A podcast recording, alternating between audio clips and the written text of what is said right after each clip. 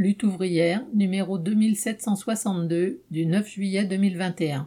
Pour nos intérêts vitaux, affronter le grand patronat. Rubrique éditoriale. Pour imposer nos intérêts vitaux, il faudra affronter le grand patronat. Entre guillemets. Tous les indicateurs sont au vert. Un rebond spectaculaire, une croissance plus forte que prévu. L'optimisme est à son comble au gouvernement et dans les reportages complaisants consacrés aux prévisions économiques ces jours derniers. À en croire l'INSEE, l'Institut national de la statistique, la croissance est de retour, le pouvoir d'achat progressera de 2% et plus de 300 000 emplois seront créés dans l'année. Ces chiffres ne rattrapent même pas les destructions d'emplois entraînées par la crise sanitaire, ni le pouvoir d'achat perdu. Mais ils suffisent à ceux qui les commandent pour reprendre le refrain du retour au monde d'avant la crise sanitaire en mieux. À les entendre, l'avenir s'annonce donc riant.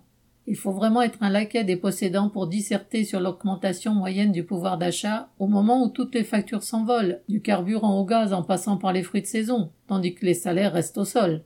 Et pendant que journalistes et ministres se félicitent sur les plateaux télé, les annonces de plans de licenciements et de fermetures d'entreprises continuent, touchant des dizaines de milliers de familles.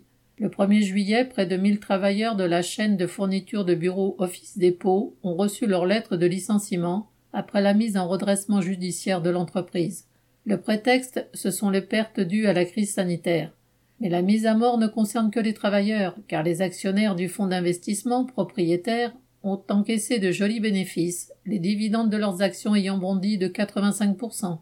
La situation d'Office Dépôt est parlante. Oui, l'avenir est rose pour les actionnaires, pour cette poignée de parasites qui placent leur argent là où il peut rapporter vite et gros, quitte à dépecer une entreprise après avoir tiré le maximum de profit de ses travailleurs.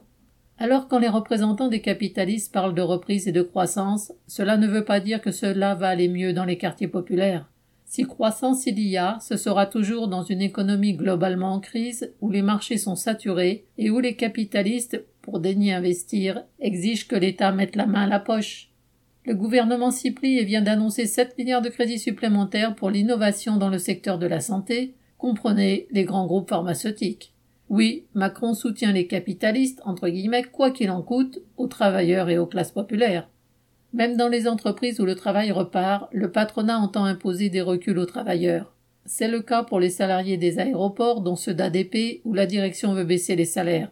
Du côté du gouvernement, après s'en être pris aux chômeurs, c'est le tour des futurs retraités. Si Macron n'a pas encore remis sur la table son projet de retraite à point, il veut reculer l'âge de départ à 64 ans, alors que retrouver un boulot après 55 ans devient mission impossible. Pour de nombreux travailleurs, cela signifiera la survie aux minima sociaux, en attendant une pension de retraite tout aussi misérable, faute d'avoir le compte de trimestre. Ces attaques font pression sur l'ensemble des travailleurs. Nous ne pourrons nous y opposer qu'en menant une offensive d'ensemble, en organisant la lutte générale du monde du travail pour ses objectifs vitaux, à commencer par un emploi avec un salaire qui permette de vivre. L'argent est là, les grands actionnaires ont accumulé des milliards et nous chantent même l'air de la prospérité retrouvée. Eh bien, il faut que les travailleurs, qui font tourner toute la société, imposent que l'argent accumulé par les capitalistes et les ressources de l'État servent à maintenir tous les emplois et à créer tout ce qui manque.